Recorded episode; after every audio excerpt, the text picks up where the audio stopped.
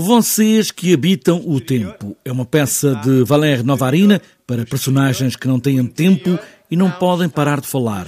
António Guedes, que encena esta peça, fala nesta ideia de não haver um qualquer enredo, apenas palavras, muitas palavras incessantes, separarem tudo termina. Inclusive o texto termina exatamente assim: se pararmos de falar, a luz para e desfalece e acontece o BO, que é o fim do espetáculo. Ou seja, é, enquanto falamos, temos certeza de que existimos. Enquanto falamos, sabemos que há alguém que pode ouvir o que nós dizemos. Ou seja, há relações.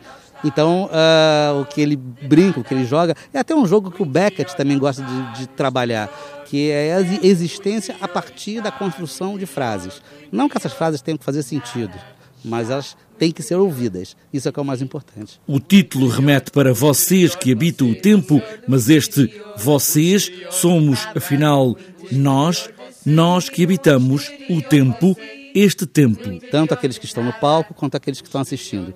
Então, todos nós habitamos o tempo, é o mesmo que dizer que todos nós habitamos o mundo.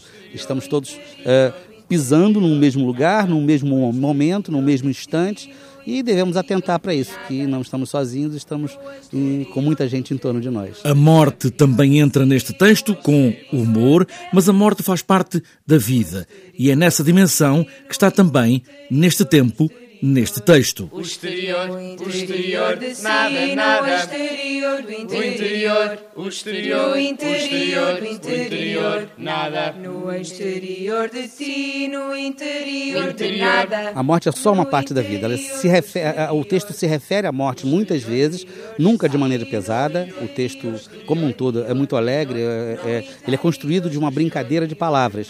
E a morte entra como parte dessa brincadeira, como a morte entra como parte da nossa vida. Um um jogo de palavras, porque as palavras não podem parar, se pararem, tudo para. Nada está no interior dele.